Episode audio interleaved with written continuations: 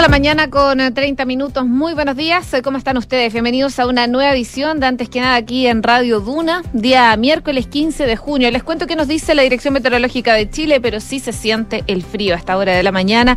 1,2 grados de temperatura. La máxima va a llegar hasta los 12 solamente y se esperan cielos principalmente cubiertos acá en la capital cuando nuevamente decretan alerta ambiental preventiva para el día de hoy. Esto, por supuesto, lo anunciaron, como les comentaba, de manera preventiva en el Gran Santiago por los índices de calidad del aire. Em, lo que explicaban es que en términos meteorológicos observó un régimen anticiclónico debilitado en superficie y aproximación de vaguada en altura y que registra una mínima de 4,8 grados, por ejemplo, en Quinta Normal. Para mm, ayer, Dadas las medidas, se restringieron circulación de vehículos. Hoy día se hace lo mismo, vehículos con sello verde cuya patente terminadas en 4 y 5, mientras que sin sello verde 8, 9, 0 y 1. En tanto, las motocicletas cuyas patentes finalicen en 4 y 5 no van a poder ser utilizadas, según lo que están diciendo desde eh, las autoridades eh, del ámbito sanitario y también que ven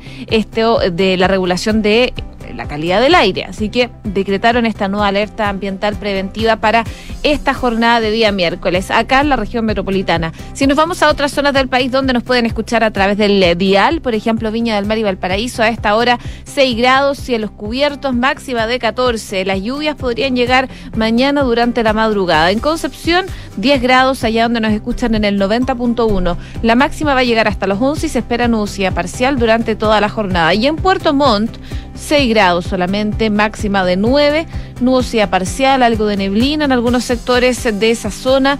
La máxima va a llegar hasta los 9, como les comentaba, acompañado de nubosidad parcial y mañana probablemente vuelven las precipitaciones a esa zona del país. Hacemos un resumen de las principales informaciones que están ocurriendo en Chile y el mundo en los titulares.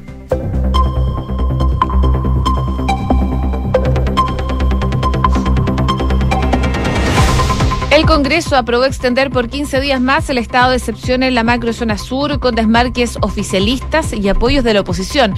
Con la ratificación en ambas corporaciones del Parlamento, la medida estará vigente por 15 días más a partir del 16 de junio.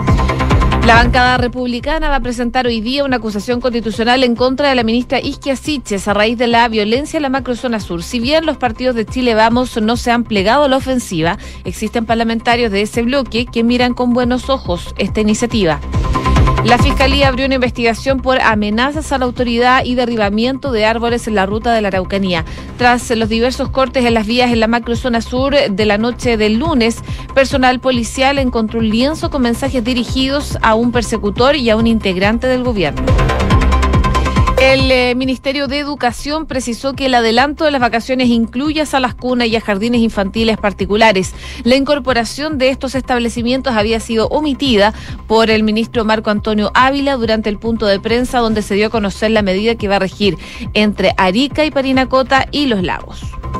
La Convención Constitucional aprobó el cambio inmediato de los derechos del agua por eh, autorización de uso, pero con reglas especiales para la transición. El Pleno dio visto bueno a los derechos de agua que pasarán a llamarse autorizaciones de uso en el mismo momento en que entre en vigencia la nueva Constitución. Sin embargo, seguirán rigiendo las reglas que hoy establece el Código de Aguas en cuanto a la Constitución y extinción. Eso hasta que no se dicte una ley que regule esta materia. La Unión Europea tomará acciones legales en contra de Reino Unido por modificar lo pactado sobre Irlanda del Norte en el Brexit. El Ejecutivo Comunitario informó que reactivará un procedimiento de infracción y pondrá en marcha dos expedientes más tras la nueva ley impulsada por el primer ministro británico Boris Johnson, que rompe de forma unilateral el protocolo. La policía brasileña arrestó al segundo sospechoso en el caso del periodista británico y experto indigenista desaparecido. El comunicado de la Policía Federal afirma que... Eh, Osney de Costa Oliveira, conocido como Dos Santos, de 41 años, está bajo arresto temporal ante la sospecha de estar involucrado en este caso de haber eh, dado muerte a estas dos personas. 6 de la mañana con 35 minutos. Comenzamos la mañana informados en Antes que nada con Josefina Stavrakopoulos partimos revisando, por supuesto, las primeras informaciones. Una de ellas tiene que ver con lo que se votó el día de ayer, tanto en la Cámara de Diputados como en el Senado. Finalmente, el gobierno del presidente Boric, sabemos, envió el lunes de esta semana al Congreso la solicitud para extender el estado de excepción. La medida rige actualmente. Eh, desde el 17 de mayo en la región de la Araucanía y en las provincias de Biobío y Arauco y en la región del Biobío con el fin de resguardar las rutas. Ese, ese momento, ese, ese plazo vence hoy día, 15 de junio. Y como el Ejecutivo ya había decretado una primera prórroga para la segunda extensión, requería del consenso del Parlamento. A puertas de su vencimiento, el oficio fue revisado durante la mañana de ayer por la Cámara de Diputados en una sesión que contó con la presencia de la ministra del Interior, la ministra de Defensa, la vocera de Gobierno y el titular de las Express. Y por 126 votos a favor, 7 en contra y 9 abstenciones, la Cámara Baja aprobó esta solicitud. En esa ocasión, la moneda contó con respaldo tanto de oficialistas como de oposición, pero desde la derecha remarcaron sus críticas al carácter acotado que tiene esta medida.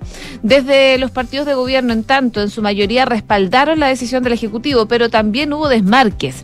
Esto a pesar de que los líderes de las filas oficialistas comprometieron su apoyo durante el comité político que se hizo el lunes en La Moneda. Entre quienes no adhirieron la postura oficialista está la diputada María Calendaria Acevedo y Lorena Pizarra, ambos eh, independientes del Partido Comunista, también Emilia Nullado del Partido Socialista, Jaime Araya, independiente del PPD, Clara Segardía, independiente del Frente Amplio, además de Félix González y Pamela Giles. En tanto, a la lista de abstenciones se suman los miembros de bancadas del Frente Amplio y Revolución Democrática, Comunes y Convergencia Social. Y, tras su paso por la Cámara Baja, la solicitud presidencial avanzó en su trámite en el Senado, donde fue revisado durante la tarde y visada por 39 votos a favor. Con la aprobación en ambas corporaciones, entonces este estado de excepción se va a extender por 15 días más, pero a partir del 16 de junio, a partir de mañana. Además, se convierte en la primera prórroga aprobada por el Congreso, pero la segunda en total, ya que el gobierno del presidente Boric decretó el 30 de mayo pasado una extensión según las facultades constitucionales.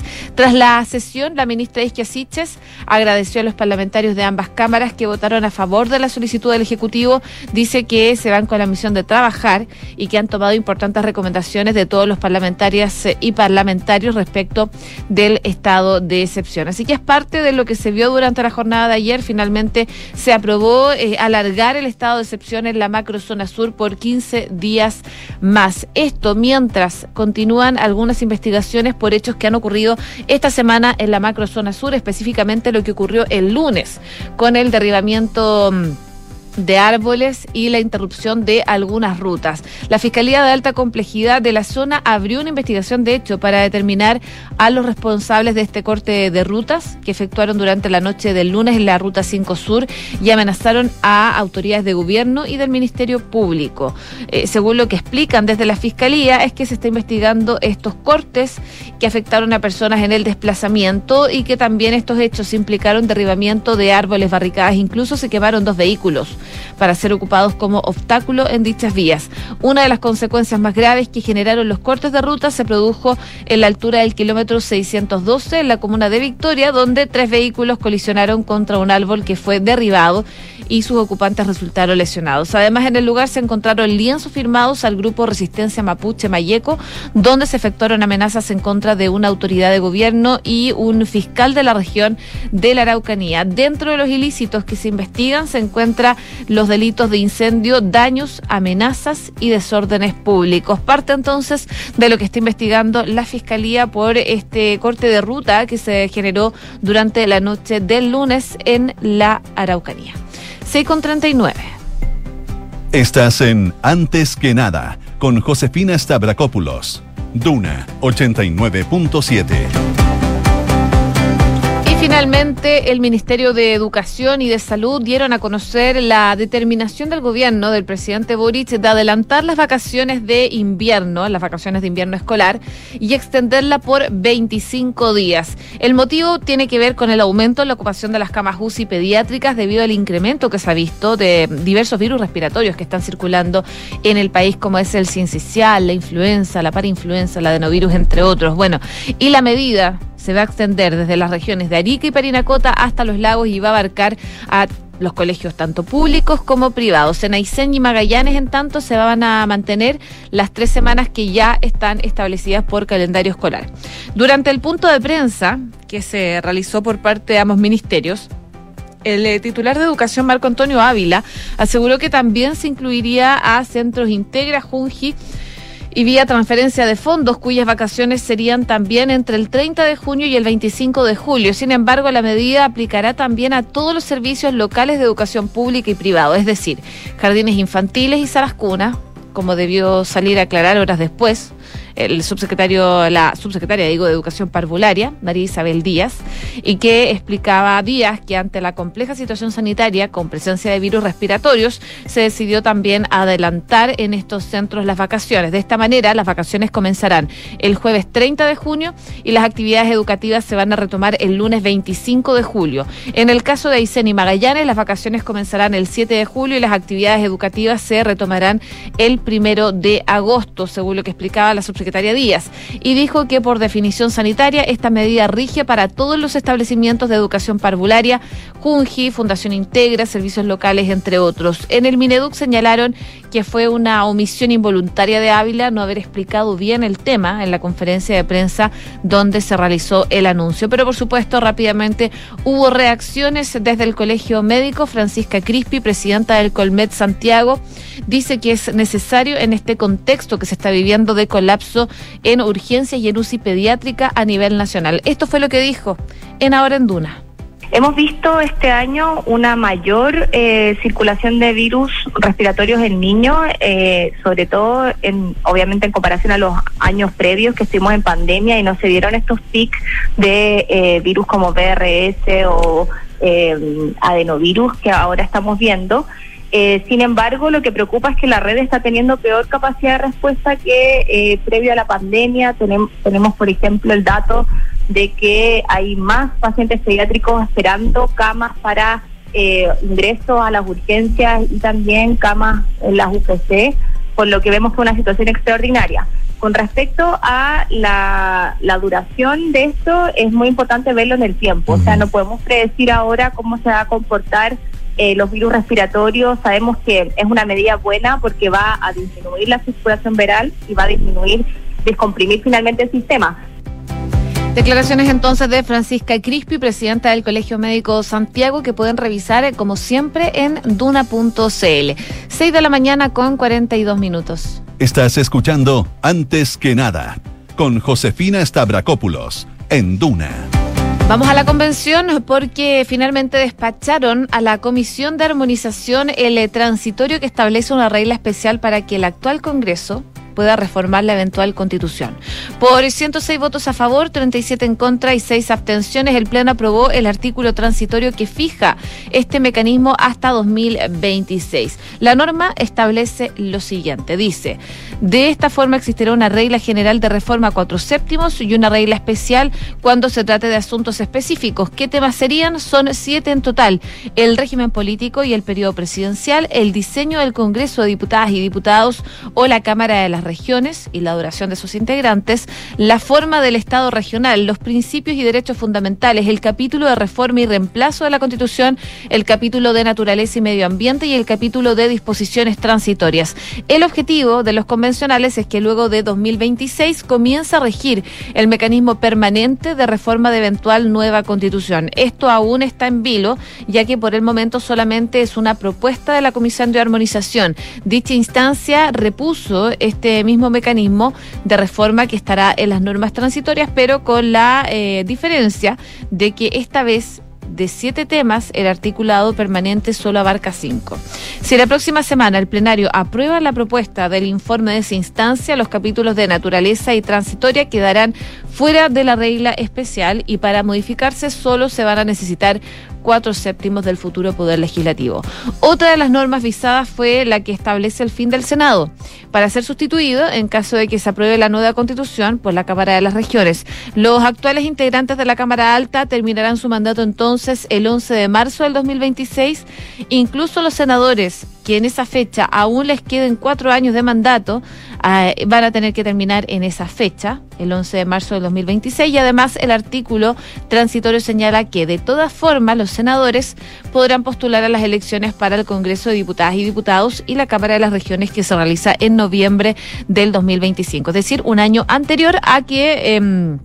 Em, meses antes más bien, de que se realice eh, el término del mandato de los senadores, donde serán elegidos los diputados y diputadas entonces en esa elección y también representantes regionales que van a ejercer sus funciones desde el 11 de marzo del 2026. Otra norma que logró ingresar al borrador y ser despachada a armonización fue la que crea una comisión territorial indígena que funcionará durante cuatro años y será prorrogable por otros dos más. El artículo señala que en el plazo de un año, desde la entrada en vigencia de la eventual nueva constitución, el presidente de la República va a convocar a una comisión territorial indígena, la cual va a determinar catastros, eh, elaborará planes, políticas y programas y va a presentar propuestas también de acuerdo entre el Estado y los pueblos y naciones indígenas para su regularización, titulación, demarcación, reparación, entre otros.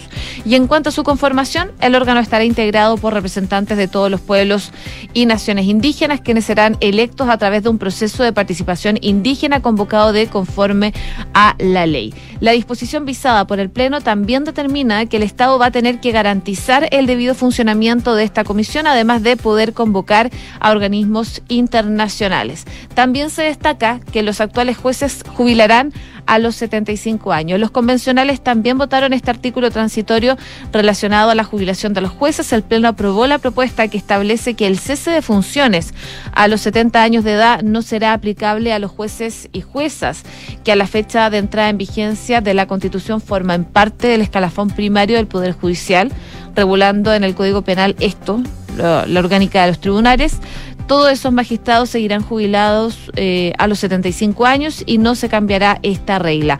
Respecto a los ministros de la Corte Suprema, la duración de 14 años en el cargo se comenzará a contar cuando se publique la nueva Carta Magna y esto provocaría que cuatro supremos deberían irse en 2036 tres de ellos con 73 años y uno con 69. Pese a que la nueva constitución termina con los abogados integrantes de la Suprema y las Cortes de Apelaciones, esta figura no se va a eliminar de inmediato, ya que seguirá existiendo hasta que se disponga la nueva normativa, la que deberá dictarse en un plazo máximo de cinco años desde la entrada en vigencia de esta constitución. Y respecto al Tribunal Constitucional, el Pleno aprobó por 110 votos a favor el transitorio que plantea que una vez publicado la nueva constitución, este órgano no podrá conocer ninguna causa nueva. Parte entonces de lo que se está viendo, la convención, el Pleno, aprobó su disolución del Senado para el 2026. El Pleno también visó el quórum de cuatro séptimos para plebiscitos para reforma de nueva constitución, entre otras materias. 6 con 48. Escuchas antes que nada con Josefina Stavrakopoulos. Duna y también contarles que diputados de Renovación Nacional anunciaron que van a encabezar una comisión investigadora, la cual fue impulsada por la bancada para revisar las medidas y preventivas adoptadas por el Ministerio del Medio Ambiente respecto de lo que está pasando en Quintero y Puchuncaví en medio de esta emergencia ocurrida sobre todo la semana pasada.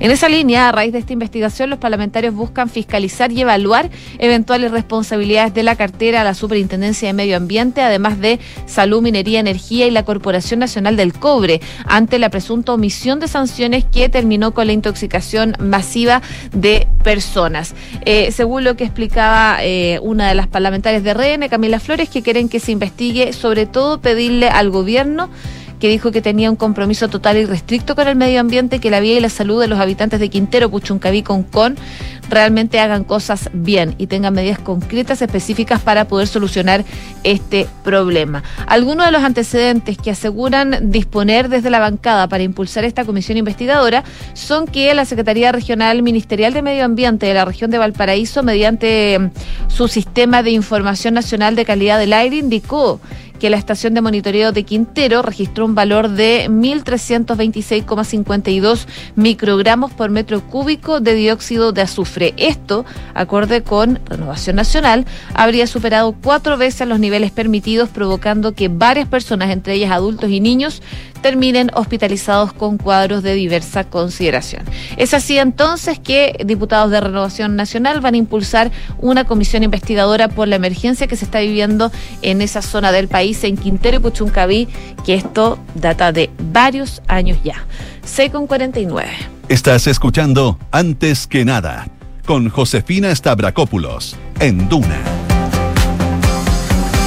Y noticias internacionales, malas noticias para Boris Johnson, el primer ministro británico, porque la Comisión Europea anunció nuevas sanciones legales contra el Reino Unido, reactivando un procedimiento de infracción que había sido congelado y que eh, va a poner en marcha dos expedientes más después de la nueva ley impulsada por el primer ministro británico Boris Johnson para modificar unilateralmente lo pactado para Irlanda del Norte en este acuerdo del Brexit.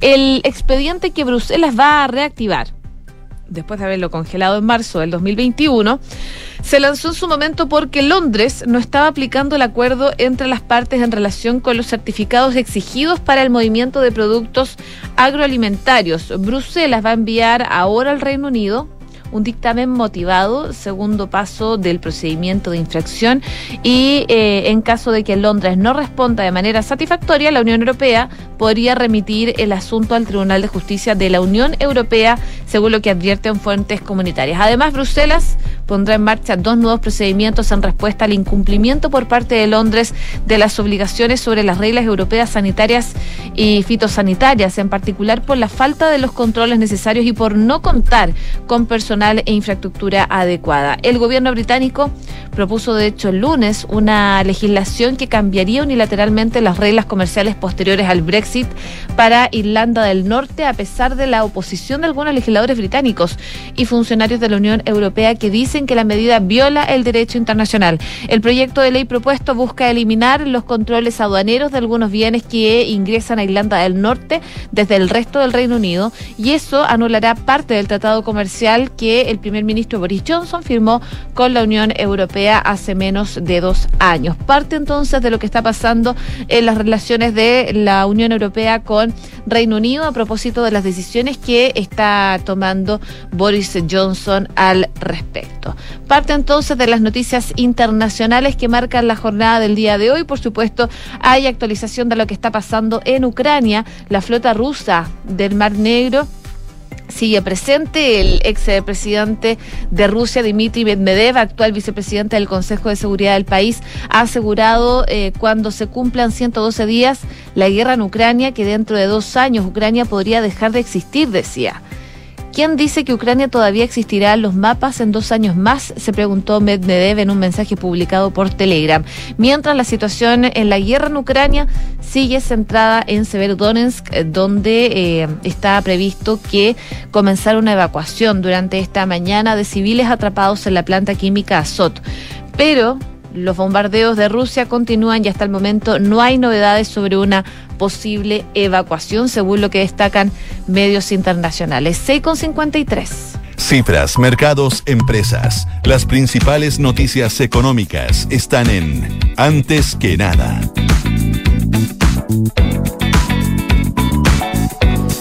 Destaca la prensa económica el trabajo de la Convención Constitucional porque ya está lista las normas transitorias que ayudarán a poner en marcha la nueva Constitución en caso de aprobarse la nueva Carta Magna en este plebiscito que se va a hacer en septiembre. Esto luego de que el martes el Pleno de la Convención Constitucional votara el último informe de la Comisión de Normas Transitorias, por lo que ahora solo resta su paso por armonización. En materia económica, uno de los artículos que aprobaron fue la transición para todos los temas de agua y entre lo que no quedó está todo lo referido a la transición de la minería. De hecho, el presidente del Consejo Minero, Joaquín Villerino, comentó que como todos los artículos transitorios referentes a la actividad minera fueron rechazados, muchas normas permanentes del Estatuto sobre minerías y minerales va a quedar sujeta a interpretación. Además, Villarino dice que lo anterior sumado a otros artículos transitorios aprobados hoy, tales como el que crea la Agencia Nacional de Aguas, donde aún no se establece qué va a pasar en definitiva con los derechos vigentes ni con la asignación de nuevos permisos, aquellos sobre el eh, reconocimiento de territorios indígenas que contará con autonomía y judicatura propia generan espacios para incertidumbre, según lo que destaca. En cuanto a la transición de las aguas, en aguas le dieron el visto bueno a que el presidente de la República va a tener un año para enviar un proyecto de ley que crea la Agencia Nacional de Aguas y que adecúa la normativa sobre las autorizaciones de uso de agua que mm, eh, imperarán en reemplazo de los actuales derechos de agua que existen. También se aprobó que mientras no exista eh, o no mientras no entre en vigencia dicha ley, las funciones de la Agencia Nacional de Aguas serán asumidas en lo que respecta a sus competencias por la Dirección General de Aguas del MOP que actuará en coordinación con los organismos públicos competentes con el apoyo de los gobiernos regionales. Es parte entonces de lo que se destaca del trabajo que está haciendo la Convención Constitucional, por supuesto, por estos días. Y como no, contarles de eh, el dólar que sigue subiendo considerablemente. El dólar extendió su escalada y quedó a 7 pesos de su máximo histórico a la espera de lo que vaya a decir la Fed el día de hoy.